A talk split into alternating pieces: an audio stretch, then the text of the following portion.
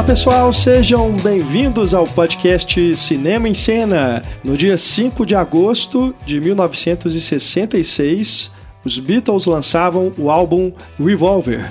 Até hoje, um dos mais prestigiados trabalhos da banda. Portanto, estamos comemorando os 50 anos deste disco tão influente, realizado no que pode ser considerado um dos momentos em que os Beatles estavam no auge da criação. É claro que com tantos trabalhos significativos é difícil apontar um único momento de maior inspiração e criatividade dos quatro rapazes de Liverpool. Mas nós aqui no podcast Cinema em Cena, que há muito tempo queríamos fazer um programa sobre os filmes estrelados pelos Beatles, encontramos nesse aniversário de 50 anos de Revolver a ocasião ideal para finalmente gravarmos o podcast. E a ocasião não poderia ser mais especial.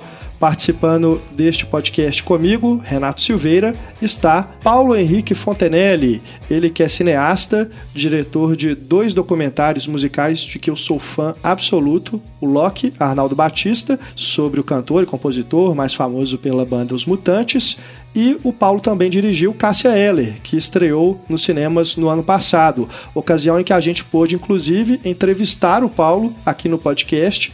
Então, seja bem-vindo mais uma vez, Paulo. É sempre um grande prazer e uma grande honra falar contigo. Prazer é tudo meu. Estou muito feliz de estar aqui no podcast Cinema em Cena. É, eu sempre falo para todo mundo que eu sou fãzão de carteirinha do Cinema em Cena e do podcast. E eu espero poder contribuir com essa discussão, porque vai juntar as minhas duas maiores paixões, que é o cinema e os Beatles.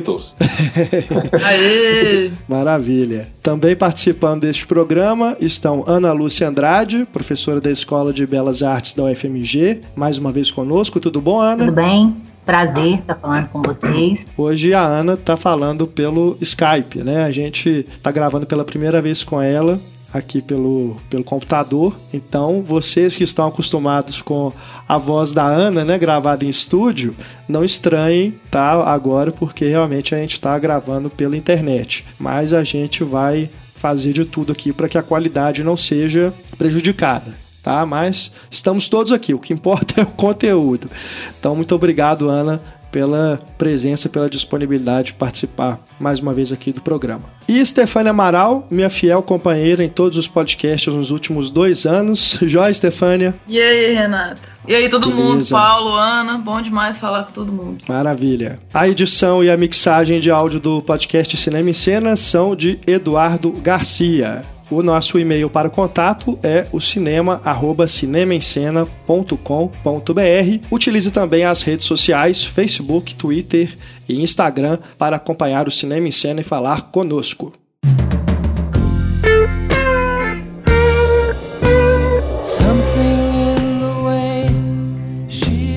Neste podcast é bom deixar claro desde o início que a nossa intenção não é contar a história dos Beatles. Né? Imagina, nós jamais daríamos conta, apesar de termos aqui Beatles maníacos. Né? Temos aqui o Paulo e a Ana, que são fãs de carteirinha da banda. Como o nosso foco é o cinema, e como os Beatles têm uma associação muito forte com o cinema, a ideia aqui é tentar mostrar como a história dos Beatles é contada através dos filmes, visualmente. Isso porque entre 1964 e 1970, ou seja, enquanto a banda ainda estava em atividade, Paul McCartney, John Lennon, George Harrison e Ringo Starr estrelaram cinco filmes, sendo duas comédias, um road movie psicodélico, uma animação e um documentário.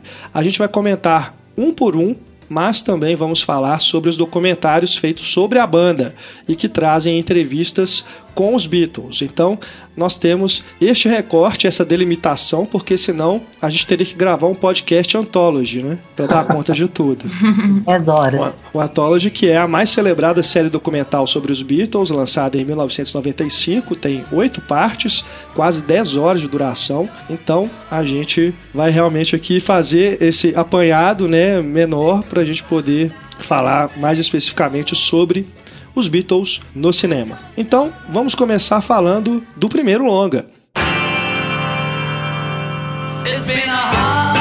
Hard Day's Night, também conhecido no Brasil como Os Reis do Ye Ye Ye, o filme que foi lançado em 1964, quando os Beatles já eram um fenômeno bem estabelecido, né, Paulo? É, pois é. Acho que antes de falar do filme, é, era bacana contextualizar em que momento da história dos Beatles esse filme está inserido, né? Os Beatles eles surgiram para o grande público, na verdade, em outubro de 62, com o lançamento do compacto Love Me Do, que fez um relativo sucesso, ficou em 17º lugar nas paradas inglesas e abriu caminho para eles gravarem o primeiro disco, Please Me, que foi lançado no começo de 63, e aí sim eles estouraram em todas as paradas de sucesso na Inglaterra. E o ano de 63 foi um ano fantástico para os Beatles, porque além do Please Me, que já trazia grandes sucessos como Twist and Shout, I Saw Her Standing There, o próprio Please Please também. Além desse disco, ele também lançado outro LP chamado With the Beatles, que tinha All My Love e outros sucessos, e três compactos fantásticos, o to You, She Loves You e I Wanna Hold Your Hands, que são músicas que revolucionaram completamente. Então ele estava no topo do, do, sucesso até então. É um rapaz que estava tentando fazer sucesso em Liverpool e de repente ele é o maior fenômeno de vendas na Inglaterra. E naquela época era, era comum você, um artista de sucesso, ter uma carreira, pelo menos breve, no cinema. Assim. Então tinha aqueles filmes do Elvis Presley, que era o exemplo mais famoso, que fez vários filmes de, de, dele como ator. Também tinha o, o Cliff Richard, também tinha feito alguns filmes. Mas não só os famosos, também alguns, algumas pessoas mesmo que hoje em dia nem, nem sabem nem quem são, tipo Billy Fury, Terry Dane, Adam Faith, também faziam, tinha alguma música de sucesso, aparecendo no cinema, faziam um filmezinho. E com os Beatles não foi diferente. Quando estavam no auge de sucesso, em outubro de 63, eles planejaram que seria o primeiro filme dos Beatles e fecharam um contrato com a United Arts de fazer três longa-metragens para o cinema. E que, na verdade, a United Arts não estava nem muito interessado no filme em si, ele estava interessado em explorar e ganhar dinheiro com a trilha sonora do filme. Então eles queriam, na verdade, era ganhar dinheiro com a música dos Beatles, não com o filme exatamente. Por isso que o orçamento até um orçamento bem modesto para a grandiosidade do que foi o filme depois. Eu, o que eu acho mais interessante é que eles acabaram é, também, além de fazer um filme que colocava é, em foco né, a, a, banda que já era um sucesso, então por isso mesmo as pessoas já iriam ver. Eu acho que eles aproveitaram também e acabaram fazendo um, quase que um documentário, né, sobre uma época, sobre o que é a betomania, sobre o dia a dia dos Beatles, né, embora não exatamente real, né, mais encenado, mas eu acho que ele, ele registra bem essa época, esse momento, né? Sim, sem dúvida. A direção é do Richard Lester, que estava começando a carreira no cinema, e ele acabou se tornando um parceiro da banda, né? Ele tinha feito um curta, uns curtas metragens, né, que os Beatles admiravam e foi uma, um casamento, um encontro feliz ali de um, um, cara muito talentoso e que compreendeu bem o espírito da banda, né? E conseguiu registrar isso muito legal. O Richard Lester, ele tinha, os Beatles gostavam muito dele, assim, ele era um, era um, um diretor que estava no começo de carreira, ainda já tinha sido nomeado ao Oscar por um curta-metragem que ele tinha feito com Peter Sellers e ele tinha um trabalho mais predominante na televisão. Ele, ele fazia um, um seriado de comédia com um grupo chamado The Goons, que era tipo um precursor do Monty Python, assim, da época. E os Beatles gostavam, gostavam muito do humor deles e dele. E foi um casamento perfeito, como a Ana falou. E eles decidiram fazer, tipo, um pseudo-documentário sobre a vida dos Beatles, né? Eles contrataram um roteirista chamado Alan Owen, Alan Owen, que foi contratado para ficar seguindo os Beatles é, 24 horas por dia durante, durante o mês de outubro de 63, para poder pegar as características deles e compreender mais como é que era a vida deles juntos. Né? E uma das coisas que eles perceberam é que os Beatles era visto até então como uma grande unidade, assim, não tinha muita diferença entre eles, eles eram muito parecidos, usavam o mesmo corte de cabelo, mesmo, mesma roupa, cantavam parecidos também. E uma das coisas que eles decidiram fazer é criar características para cada um deles para diferenciar um dos outros. E eles estão criaram estereótipos para cada um deles, que foi o que acabou ficando marcado na personalidade deles desde então. O John Lennon seria o sarcástico, o Paul seria o galã, o Jorge seria o quieto, o tímido, e o Ringo, o brincalhão, solitário, brincalhão, é, apaixonado. E essas características acabaram ficando marcadas na, na carreira deles. Né? Sem dúvida. É, esse, como você falou, né, um pseudo documentário, né, que a gente pode chamar, colocar dentro dessa categoria dos mockumentaries, que são esses documentários falsos, só que aqui é, não é exatamente um mockumentary, porque estão os Beatles ali tem aquelas cenas todas deles se apresentando, né? Então tem o seu lado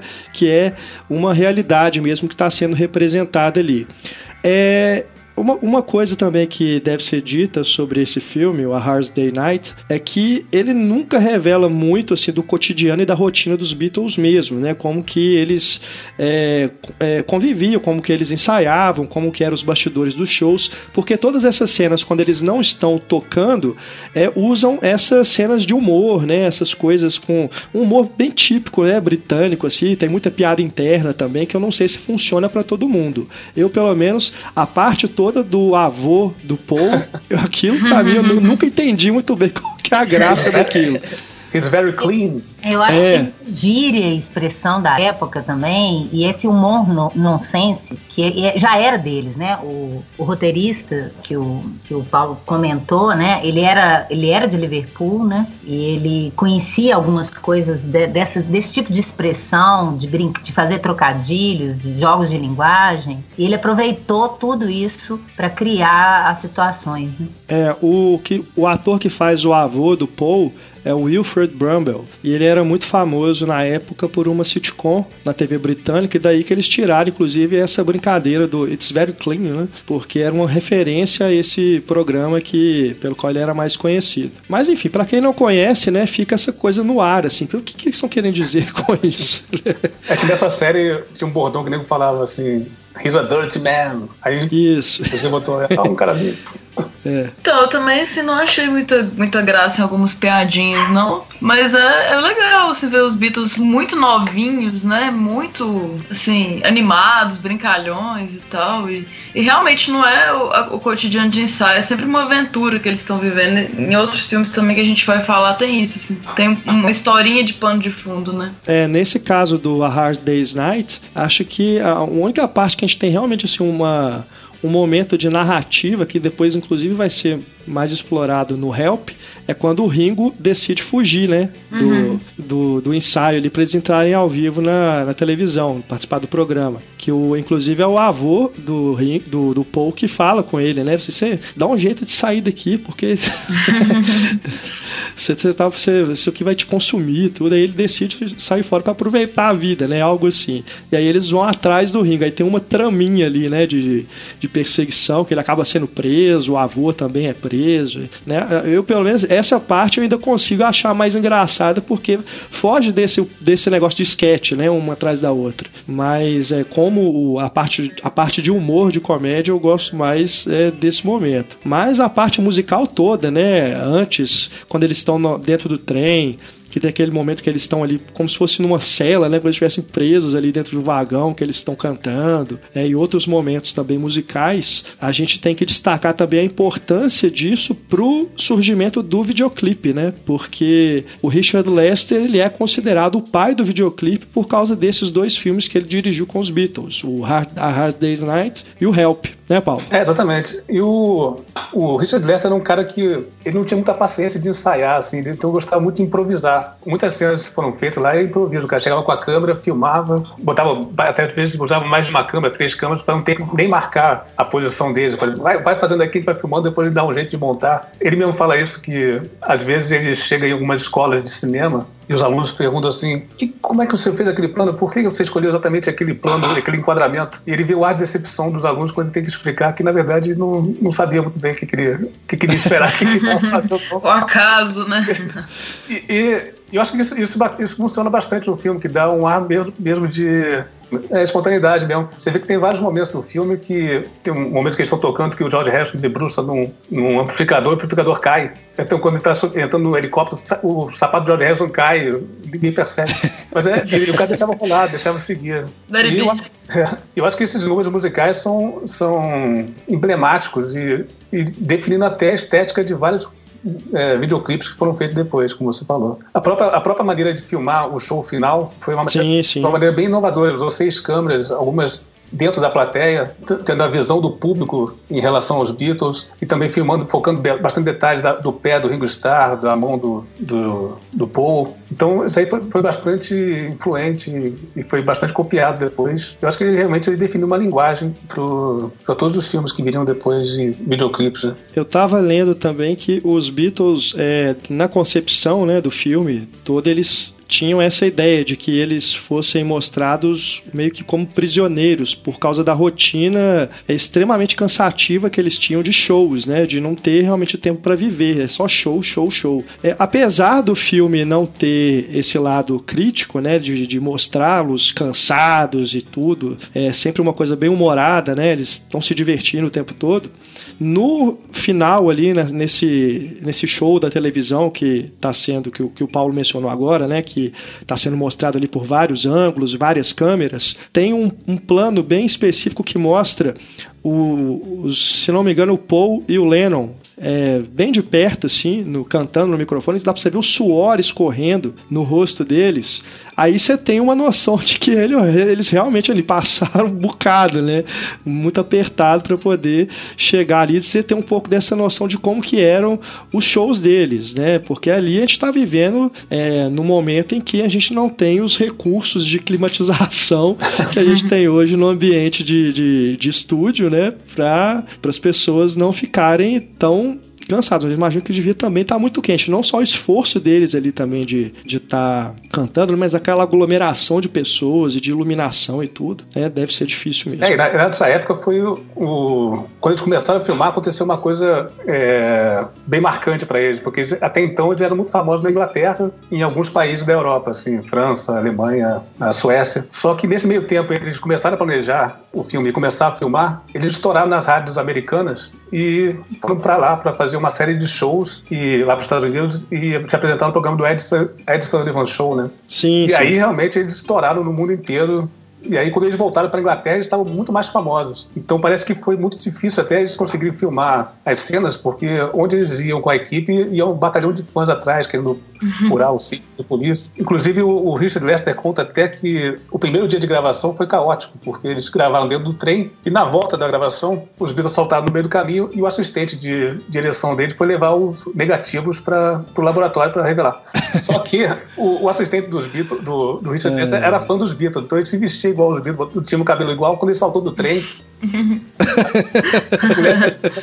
E, e aí teve um acidente grave, que o, os rolos negativos foram, foram caindo no meio do trilho, foram super expostos. Então o primeiro, primeiro dia de filmagem foi todo jogado fora por causa desse Nossa. acidente. Então a gente tiveram que filmar tudo outra vez. Porque... Nossa Senhora. E quando você fala, e quando você fala dessa, dessa parte de, de, da produção dos Beatles, é uma coisa que hoje em dia é impensável, né? Hoje em dia você vê qualquer artista, tipo YouTube, demora cinco anos para fazer um disco e quando vai lançar um disco, é. tem todo aquele, aquele marketing, trabalho de marketing. Os Beatles não. O, sucesso, o contrato que eles tinham com a gravadora, que eles tinham que lançar dois discos por ano e três compactos, uhum. que é uma coisa impensável hoje em dia, né? Os, Nossa. É. Todo ano os caras faziam 30 músicas novas e todas super sucesso. A própria trilha, é. sonora, a própria trilha sonora do Hard Day's Night foi composta dentro de quarto de hotel, enquanto eles estavam nos Estados Unidos fazendo as apresentações dele. Então era uma coisa que não tinha nem tempo muito de pensar. Eu fazendo música, fazendo música. E era realmente um clima muito estressante para eles. E parece até que o título, né, a Hard Day's Night, foi criado durante a produção, né? Porque não tinha música ainda. É, na verdade foi a última coisa, assim, quando o filme já estava pronto, eles não tinham o título do filme, não sabia como é que ia chamar o filme, e, o, e a United Arts estava cobrando lá dos produtores, e eles já tinham pensado em Betomania,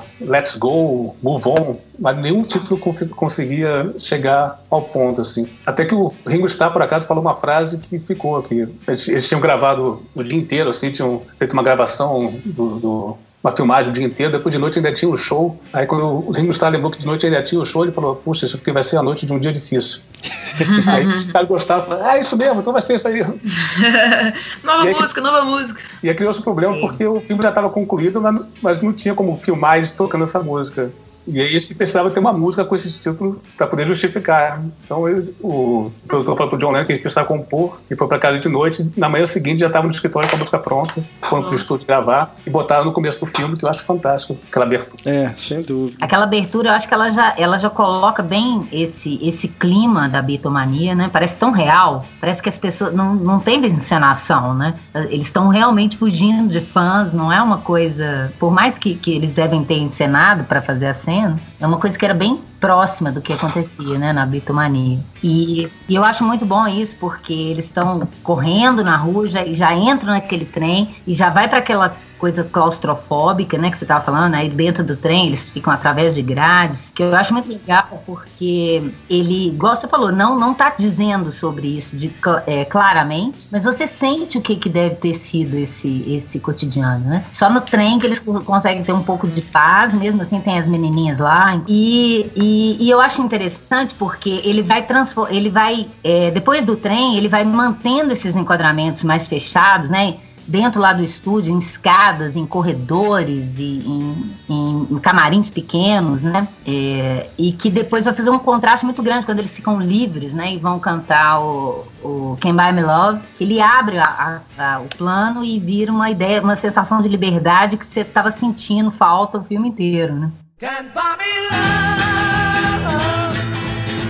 Essa cena é ótima, né? Do Can't Buy Me Love, que é um, filmada em um campo, né? E tem até uma brincadeira com a montagem mesmo, que eles vão, ele, cada, ele vai cortando, né? Colocando eles em lugares diferentes, é num plano aberto, realmente é esse momento de liberdade, né? Dá essa sensação. Mesmo. Eu ia chamar a atenção para as tietes mesmo, enlouquecidas, que a gente sempre vê em, em, tudo ligado aos Beatles, assim, que algumas são imortalizadas, né? Assim, parece bem fiel a, é, a crise de histeria de ver o ídolo e tal, e imagino como é que seria para elas estar nesse filme, estar tá vendo esse show, né? É, apesar, né, de, de não é, elas são mostradas como uma massa, né? Elas são as fãs e aquilo tudo ali, né? Aquela histeria, aquela gritaria. Mas às vezes ele dá uns closes, assim, assim tipo, em, em, algumas específicas, é, né? Na, na, expressão delas, assim, isso ficou bem marcado. Sim, sem dúvida. É. E depois quando você vê os documentários que aí mostra realmente a plateia, né? Nos shows, nos estádios e tudo, você vê que era aquilo mesmo. A galera é desmaiava, né? Gritava daquele jeito. Era realmente muito marcante. E tem uma, se eu não me engano, é no documentário que o Scorsese fez sobre o George Harrison, tem um momento em que se eu não me engano, é o Eric Clapton que fala que ele via os Beatles tocando e ficava impressionado com a qualidade do som. E ao mesmo tempo ele ficava frustrado porque ninguém na plateia estava ouvindo, porque ficava todo mundo gritando e era todo mundo. E a maioria eram, eram jovens, né? Muito novinhas, assim, então elas não prestavam atenção mesmo na música, né? Na parte musical. Era só mesmo pela idolatria. Então que era, era frustrante para ele, como músico, ver que ninguém ali estava percebendo a magia que eles estavam criando musicalmente, não só pelo fenômeno pop, cultural, comercial e tudo mais. E nem eles ouviam o show, né? Por isso que pararam de fazer gravação ao vivo, porque era impossível eles se ouvirem para saber se estava legal o som. Tinha uma, uma um, um, um, um, ingresso é, dos Beatles que ficou até famoso, né? Que é da época daquele, da, do show lá no, no estádio em Washington, que vinha no, no no ingresso escrito, sem direito a ver e a ouvir.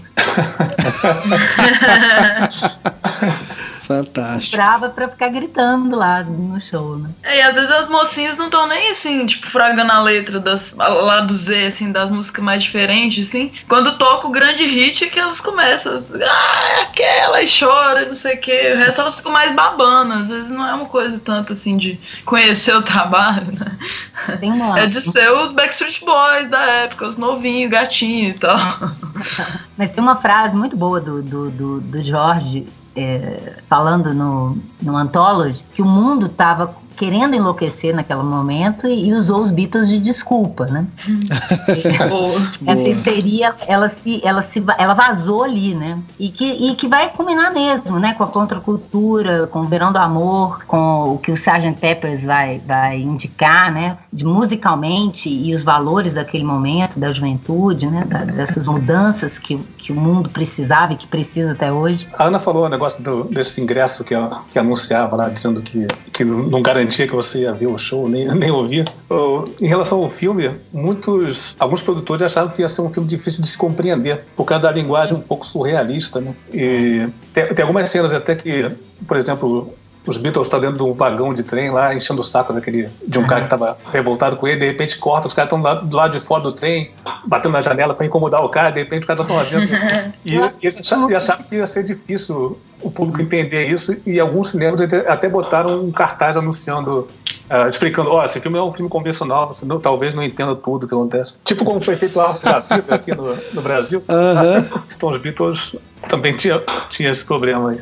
Eu acho bacana a, a montagem do filme, acho uma, tem muita, muita sacação bacana, assim, que eu acho que um, um momento que, que ressaltam sempre é a música, exatamente essa cena que você falou do, deles tocando dentro de uma jaula no trem, que eles estão lá jogando cartas e a música vai entrando enquanto eles estão jogando cartas. De repente corta para já no meio da música cantando. E até então eu acredito que o ideal, o, o normal seria o cara parar de jogar carta e depois começar a cantar música. Mas o montador John Jimpson, ele ele quis antecipar a música pra, no meio do jogo de cartas para a música já ir entrando na, nas pessoas, para já se familiarizando das pessoas para depois cortar para os Beatles já no meio da música tocando. Depois a música vai morrendo e já estão jogando cartas outra vez. Então foi uma inovação na montagem que foi bastante celebrada na época eu, eu acho também que esse espírito da, da, da contracultura, ele tá em algumas gags, né? Essa que, que a gente falou mesmo do, do, do Can Buy Me Love, no final da sequência tem um cara que, que reclamando que eles estão ali na propriedade. É, tem uma coisa de conflito de gerações, né?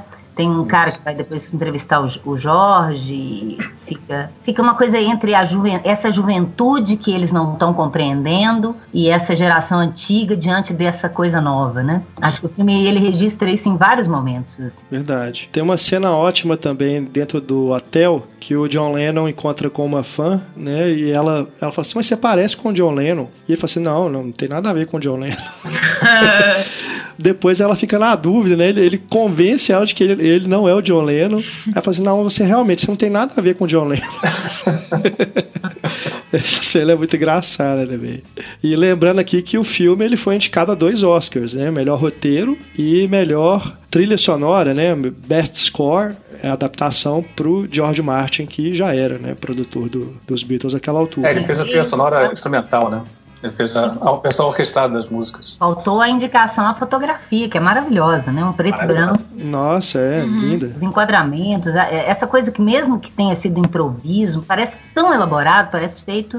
Alguns enquadramentos parecem ter sido estudado em storyboard, tão bem feito. E lembrando também que esse filme, A Hard Day's Night, ele já foi restaurado, né? Em 4K, se eu não me engano. Teve inclusive uma exibição é, aqui no Brasil no início do ano, no cinema E encontra-se né, em alta definição facilmente. Então é um filme para ser apreciado assim no seu máximo, né, musicalmente e também na questão da imagem. Tem mais só uma história aqui bacana que eu acho do, do produtor do, do filme, eu acho que o Walter Shannon. Ele, logo que ele ficou pronto o filme, ele recebeu um, um, comunicado lá do, de Hollywood que eles queriam assistir.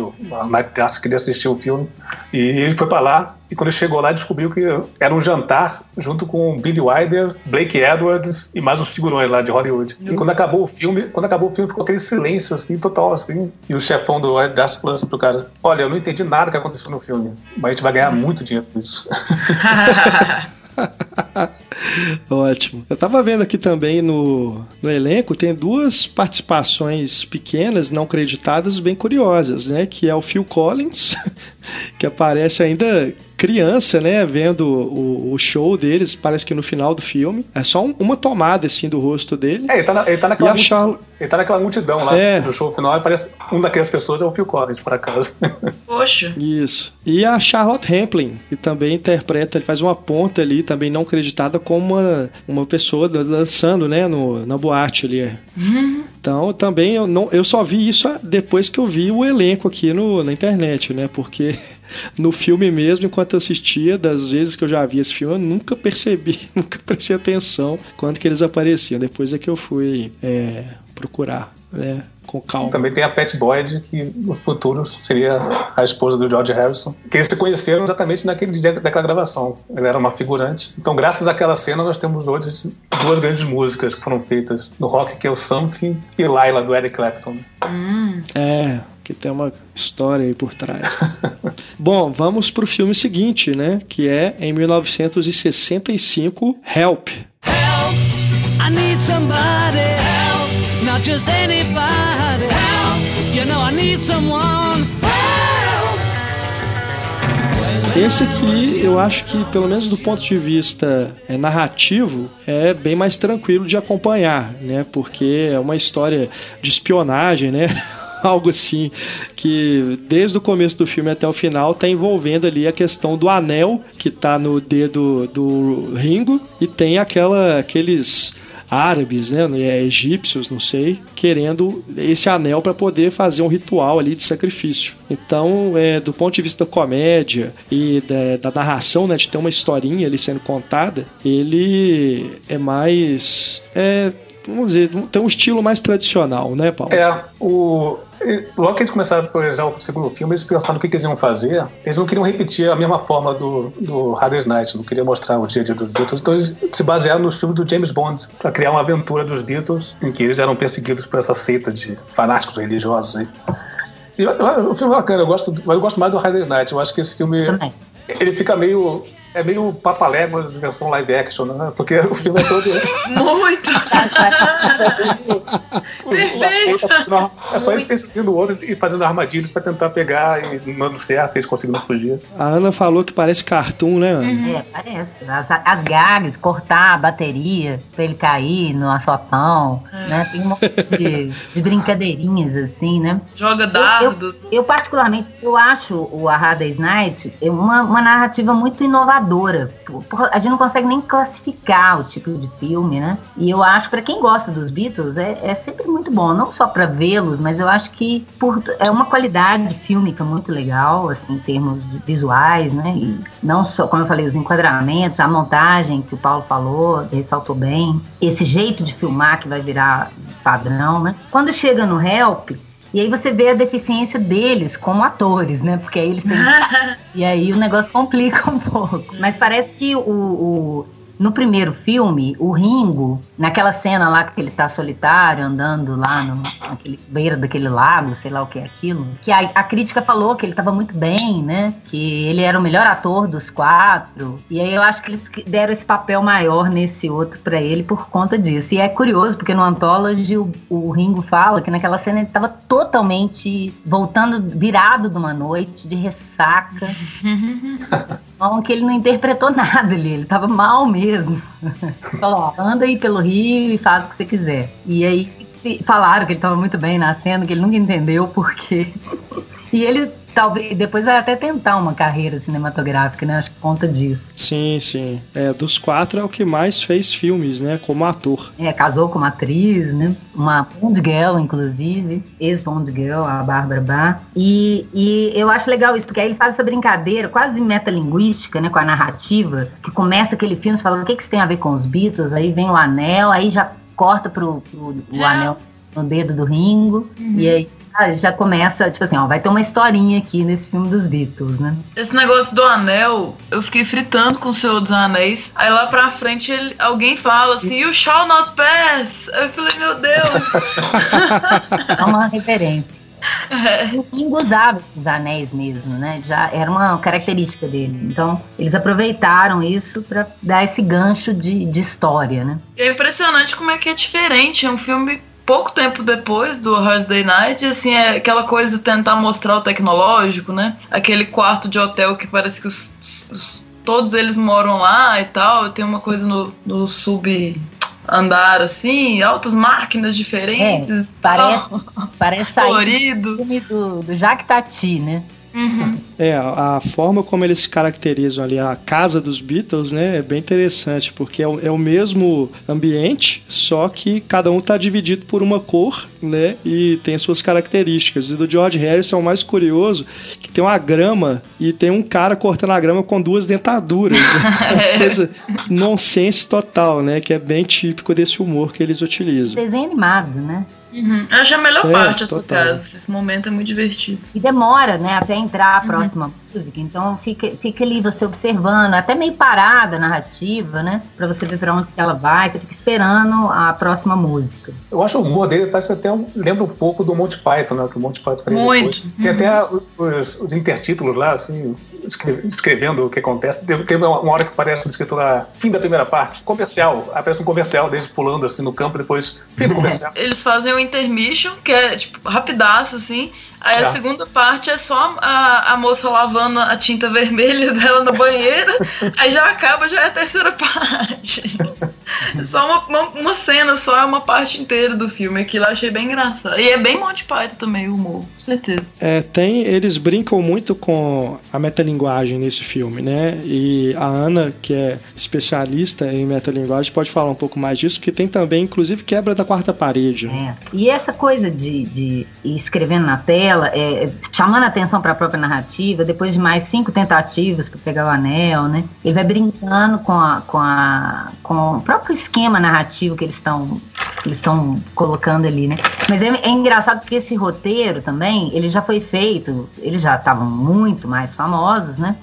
Então, é, no Ontology eles falam, né? Que eles vão falar, ó, a gente quer cenas nas Bahamas. A gente nunca esquiou, então eles começaram, eles uhum. começaram a fazer as, as cenas que tinham a ver com o que eles queriam fazer. Eles queriam se divertir fazendo o filme, né? Mais do que eles não precisavam mais fazer um filme para né, se lançar ou, ou, enfim. Então eles é, acabou ficando até um pouco mais livre nesse aspecto, né?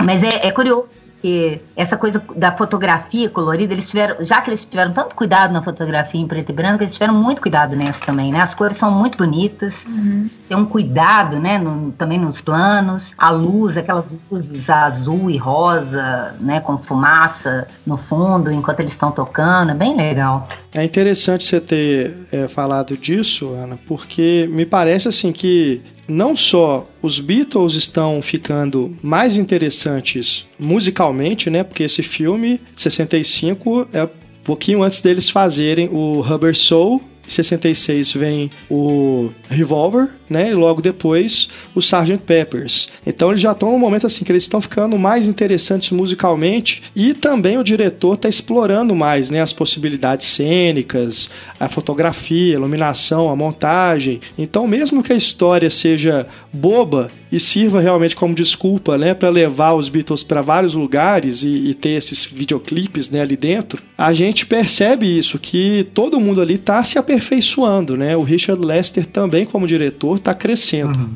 Eu destacaria a fotografia que a Ana falou. Para mim, uma das cenas mais bonitas que tem é eles cantando You're Gonna Lose That Girl. É, eu acho que aqui. É, é lindíssimo aquela cena. You're gonna lose that girl. Yes, yes, you're gonna lose that girl. You're gonna lose, yes, yes, you're gonna that girl. E como você falou, é, o Richard Lester também começou a, a, se desenvolver junto com os Beatles. Né? Ele foi avançando na carreira junto com os Beatles. E, e, esse, e essas viagens, também é meio feito no improviso, assim, é, também ajudou um pouco a definir as, a linguagem dos, dos videoclipes. Né? Acho que aquela música, a, essa parte dos Alpes que eles gravam que eles gravam Ticket Ride. É, até, fantástico. então, até então, ou você botava eles brincando ou você botava eles cantando. Ele, ele conseguiu misturar assim, as cenas deles, deles caindo de, do esqui, misturando com eles cantando em cima de um piano no meio da neve. Então uhum. é uma montagem assim, bem mais bem mais livre, assim, que eu acho que ele ajudou também a definir os videoclipes que viriam depois. E essa cena ela foi filmada, ela foi filmada assim porque os, os Beatles não sabiam esquiar, então na verdade tudo que aconteceu ali é, aconteceu de verdade, assim. O, o, ele ligaram as câmeras e falou assim: vai fazer o que você quiser aí, vai, vai. A preparação foi: botou eles em cima do esqui e empurrou eles montanha abaixo, né? Essa cena ela foi filmada na Áustria, né? E ali a gente tem também os figurinos que eles usam que, e que tá no cartaz e na capa do disco, né? Que é aquela famosa pose que eles estão com aquelas roupas de frio, né? Grandonas, assim. É, e essa cena eles gravaram muito, assim, deram pro montador, o montador fez exatamente esse clipe assim. E segundo o Richard Lester, ele quase não mudou nada, assim, tava tudo perfeito. Só que tinha uma cena que ele não gostava, assim, que que aparecia um poste com os fios, ele achava feio aquele. Então a solução que ele fez, já que não podia apagar digitalmente, ele botou umas notinhas musicais no, nos fios, né? Pra, pra, compor o quadro, assim, ficou bonitinho. Parecia proposital.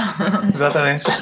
E que combina com esse espírito metalinguístico do filme, né? Igual você falou também. Além dos cartoons, tem esse clima a lá 007, tem até uma música que remete, né? Eles pegam as músicas dos Beatles e põem no estilo da, do tema do 007. Tem aqueles zooms pra frente e pra trás, né? Bem... É, que normalmente o cinema clássico não usa, né? Chamando muita atenção. Que eu lembro dele no Quando Paris Alucina, um filme de 63, que provavelmente foi influenciado também, que é sobre metalinguagem. Alguns ângulos que eles usam que não é o ponto de vista de ninguém, assim, de cima, de baixo, e que é bem interessante também. Eu gosto muito também da cena que eles estão no campo, né, que aparece o monumento de Stonehenge ao fundo. Uhum. Se eu não me engano, é I Need You, I Need you. a música que eles estão cantando, né? Essa sequência também é maravilhosa. Várias outras, né? É, é um filme que é, é, é um videoclipe de uma hora e meia, né? A desculpa é essa, para mostrá-los cantando nesses lugares diferentes e ficar ali brincando com as possibilidades, né? ainda mais agora com as cores. Eu, eu tenho a impressão que é basicamente um, um drug movie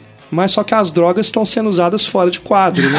Os bastidores. Exatamente. Inclusive, isso, isso, foi uma, uma grande preocupação do Richard Lester porque, como a Ana falou, eles não são atores. Então, o grande problema de filmar esse filme é porque, além de não serem atores, eles estavam fumando muita maconha nessa época. Eles tinham acabado de, de conhecer o Bob Dylan, que tinha apresentado a maconha pra eles, então eles estavam encantados. Assim, então, Estavam fumando assim toda a filmagem, então eles não conseguiam se concentrar, esqueciam as falas. Então, muita coisa lá acaba sendo improviso também, coisas meio nonsense, é porque eles estavam meio doidos mesmo. Tem uma. No Anthology eles falam, né, que tem uma cena que eles tinham que correr, acho que é aquela da bomba, que eles tinham que correr. É. Aí o, o o não sei se é o Ringo que fala, o Paul, que ele e o Paul, o Ringo e o Paul correram mais do que precisava, né? Porque, porque eles tinham que voltar para fazer outra cena, mas eles correram mais do que precisava para eles ficarem bem longe para poder fumar um baseado e voltar. Muito bom. E, e é engraçado porque isso vai influenciar muito também os filmes do Roberto Carlos aqui, né, no Brasil, os filmes hum. do Roberto O Roberto Carlos de Diamante Cor-de-Rosa, eu acho que ele é muito calcado no Help, né? É, o anterior também, o Ritmo de Aventura também é bem parecido também. Ritmo de Aventura também, né? Essa coisa, inclusive, metalinguística, né, que tem no filme. Essa coisa do Roberto Carlos tá cantando e numa sala e os bandidos no entorno, né? A montagem alterando entre o clipe e a trama. Exato. Tá tudo lá. A força do filme, para mim, não tá na narrativa, assim, nessa historinha e tal. Tipo, é justamente nesses momentos deles tocando e fazendo coisas divertidas, assim, na neve e tal. Pra mim, essa história realmente é um pretexto e. Não sei se ficou datado, mas hoje ela não funcionou muito bem para mim, não divertido são as cenas dos Beatles mesmo, que, que estão no, costurando a história, sabe? E não o contrário. Agora é muito legal, a cena da luta, por exemplo, que eles começam a lutar lá com os caras, é uma, é uma coisa lá Kubrick, antes do Kubrick. é. claro no fundo, né? Eles lutando, é com um telefone, usando um telefone como arma, que tem tudo a ver com a ideia do, do, do Kubrick de transformar né, um, uma ferramenta em, em arma. É bem interessante. Kubrick deve ter visto esse filme. Eu tava vendo aqui que uma das inspirações, além dos filmes do James Bond, foi um filme dos irmãos Marx, Duck Soup, que é de Aba 4, né, aqui no Brasil, de 33. E eles também se inspiravam no humor de um programa de rádio que era muito famoso lá, que era o The Goon Show. Então, o tipo de, de piadas, né, e tudo, eles gostavam e queriam colocar, transformar isso num, num roteiro, né, inserir isso ali nas, nas cenas cômicas. E uma influência que o Help é, deixou, a gente falou aí do Roberto Carlos, né, mas lá é, fora, fora do Brasil, né, que são os Monkeys, né, que também tem uma série de, de de, de, filmes e, de, na televisão também que é inspirado nesse estilo, né? Dessas aventuras loucas que os Beatles têm aí nesses dois filmes. Isso que você falou do, dos irmãos Marx, tem uma cena que eles vão na Scotland Yard que é igualzinho a cena do, do Duke Soup, do, dos irmãos do Leo Macari. Eles eles essa ideia anárquica, né, de ir contra a autoridade, né, e essa é, é uma, aquela coisa que tinha que os irmãos Marx fazem, eles vão conversar também com uma autoridade, aí o, o cara já vai mexendo nas coisas dele, atrapalhando o cabelo do, do, do cara, que é, que é um cara importante, assim, né, e ele, como se fosse, não é um desrespeito, mas é uma, uma, é uma coisa anárquica mesmo, uma coisa de contra essa ideia da, da, da do, do certinho, né, contra o careta. Em relação à trilha sonora, eu acho bacana ressaltar que o nome do filme anteriormente não ia ser Help, ia ser Eight Arms to Hold You, Oito Braços para Te Abraçar, e, e, chegou a ser divulgado com esse nome. Tanto é que o primeiro compacto do, do filme, que era o Ticket to Ride, foi lançado como trilha sonora do filme Eight Arms to Hold You. Só que durante a gravação, o, o John Lennon apareceu com essa música, Help, que era uma música autobiográfica dele. Na verdade, ele estava pedindo socorro mesmo pelo, exatamente por essa pressão que eles estavam vivendo, de shows, de, de, de responsabilidades que ele não estava mais suportando. E aí acabou servindo pro, pro título do filme que também tem a ver, né? Porque help de perseguição, mas na verdade a música era tipo um desabafo do John Lennon sobre essa pressão do show business. E nesse filme tem, tem duas coisas que ficariam marcantes nos Beatles, que por acaso, assim, durante as, as gravações do, do do Help, o, o George Harrison descobriu a cítara durante aquelas cenas do, da seita lá. Ele conheceu o instrumento cítara e começou a querer aprender a cítara e a partir daí começou a se dedicar à filosofia oriental, né? que depois influenciou bastante a música dos Beatles e, e todos eles. E também, em termos de, de visual, tem uma cena que eles estão disfarçados para ir para Bahamas, que o John Lennon está numa cadeira de roda com uma barba e bota um óculosinho redondo, que é o óculosinho que deram para ele lá. Ele gostou tanto desse óculos que ele começou a usar e passou a ser a marca registrada dele, aquele óculos redondo, que ele descobriu por acaso ali no, na filmagem do Help. Massa. É, eu só queria destacar aqui também a presença do Roy Kinnear no elenco, que é um ator que vai se tornar é, parceiro, né, amigo do, do Richard Lester, inclusive nos filmes dos Três Mosqueteiros, pelo, pelos quais o Richard Lester é famoso também, né? Depois, mais pra frente, ele vai dirigir o Superman 2, né? Vai assumir do, no lugar do Richard Donner. É, mas antes, ele fez esses filmes dos Mosqueteiros que tem o Roy Kinnear, que já estava nesse filme. Então, é uma parceria também que começa e vai se prolongar pela carreira do Lester. Mas com os Beatles é somente esses dois filmes que, né, que eles fazem juntos. Apesar do John Lennon ter participado de um filme que o Richard Lester dirigiu logo depois, né, Paulo? É, foi um trabalho solo que ele fez, é, mas é, aí é apenas como ator, não tem nem música. É um trabalho chamado Como Eu Ganhei a Guerra que é um filme que, que o John Lennon quis ter essa experiência como ator, assim. É um filme legalzinho, não tem muito, muito, muita relevância não, mas é, é divertido. E foi feito depois, que o, depois do Revolver, que os Beatles resolveram dar um tempo na carreira, que já estavam cansados, assim, cada um foi fazer seus afazeres. Então o, o, o John Lennon foi pra Espanha fazer esse filme, o, o Paul McCartney foi pra, foi pra África fazer um filme, umas coisas lá com o Super 8 dele, e compôs uma trilha sonora pro filme Family Way. Cada um ficou fazendo seus... É, é, se separaram durante um tempo, durante um ano, até voltarem depois para fazer o Sgt. Peppers. Mas foi um filme, é um filme legal. É, quem conseguir ver, vale como curiosidade. Ele foi lançado no Brasil em DVD, mas não sei se ainda consigo achar nas lojas. Né? Uhum. Como eu ganhei a guerra, né? How I Won the War. Só para concluir, então, o, é, a Ana estava falando sobre a, a, fotografia do filme, ele foi indicado ao BAFTA de melhor fotografia. Não só, não só fotografia, como melhor figurino. Uma outra sequência que eu lembrei também, que é bem de desenho animado e brincando com a própria linguagem, é a hora que eles estão tirando os pneus do carro, enquanto os sequestradores estão tentando ligar o carro lá. E aí ele brinca com a urgência do tempo, né? Ele fica brincando com isso, né? Com a ideia de que seria uma cena tensa e eles não conseguem montar aquele carro nunca, né? Eu acho tem umas, umas gags assim bem, bem inspiradas, né? Tem o, o Vitor Spinetti, que está também no, no, no Hard Day's Night, né? Que eles repetem. Ele, ele ficou muito amigo também do John, eles todos. E, e eu acho interessante também a questão, que eu não sei se foi uma coisa do, do Lester, mas que tem essa coisa do vermelho, pintar eles de vermelho, né? Ele nunca é, ainda mais naquela época, nessa ideia do, do comunismo, né? Que eles acabam julgando o gás lá na, na, na, guarda britânica e pintando tudo de vermelho, né? Uma coisa anárquica bem, bem, bem significativa, se a gente for pensar dessa coisa do vermelho. E outra cena que eu lembrei de engraçado, que eles queriam fazer uma cena nas Bahamas, né? Que é, que é o momento que eles vão lá e tem uma Another Girl, eles na praia tocando. Eles doidos para pegar um sol nas Bahamas e tava um frio. e aí você vê o vento, assim, eles estão morrendo de frio, aquelas meninas de biquíni morrendo de frio. E é muito interessante. E uma outra coisa é o som. Também tem uns ruídos sonoros assíncronos, né? E com falas e ruídos dos próprios Beatles, que eu acho que tem a ver também com essas experiências sonoras que eles estavam começando a fazer também eles vão. Eu não, eu não gosto da, da, palavra evoluindo, assim, porque fica parecendo que o que eles fizeram antes é ruim. Mas assim, porque eu, eu, eu sempre tenho uma preguiça do povo que fala que gosta de Beatles só depois do Sgt. Pepper. Quem gosta de Beatles gosta de tudo, não tem? Eles vão. É, é, uma, é uma evolução natural, né, nesse aspecto. É, eu acho que eles vão realmente é, experimentando e tornando aquela música mais sofisticada, né? Mas isso não quer dizer, como você falou, que o que estava sendo feito ali nesse, nesses primeiros anos era ruim. Podia ser mais simples, né, do, ponto de vista é, musical, é, mas é muito bom, muito bom, cara. Aquilo ali eu escuto tranquilamente qualquer momento da minha vida, qualquer lugar, né? Muito bom. Era mais simples, mas ao mesmo tempo, para os padrões da época, era uma coisa revolucionária. E não só, não só em termos de musicais, mas até as letras que hoje em dia a gente acha que é bobinha assim, para a época era, era, uma coisa bem diferente. Eles sempre cantando na primeira pessoa, como se fosse um diálogo com o espectador. É. É, I Wanna Hold Your Hand, She Loves You. Então a, a, as pessoas se identificavam, era a primeira vez que se cantavam com uma linguagem da juventude, né?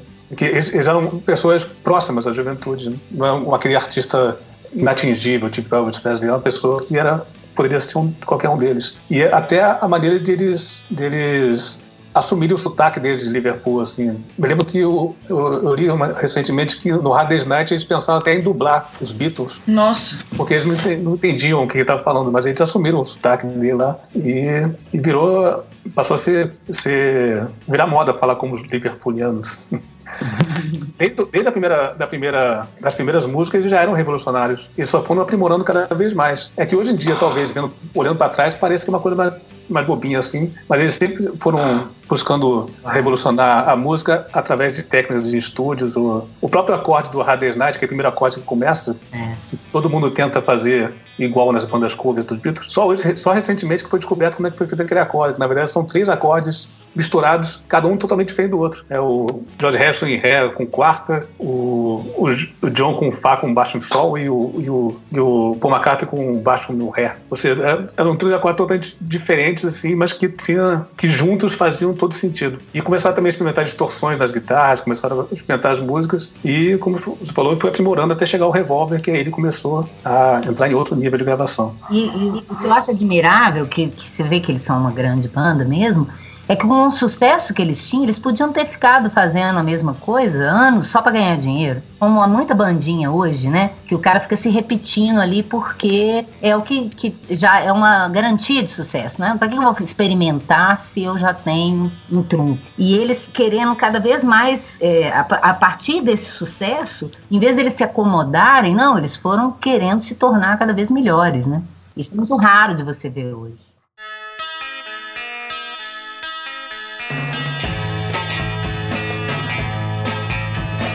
Bom, para você que optou por escutar este podcast em partes, nós chegamos agora ao final da primeira. Continue ouvindo o nosso debate sobre os Beatles no cinema na parte 2, onde nós discutimos o road movie psicodélico Magical Mystery Tour, a famosa animação Yellow Submarine e o derradeiro filme da carreira dos Beatles, o documentário Let It Be. Até lá!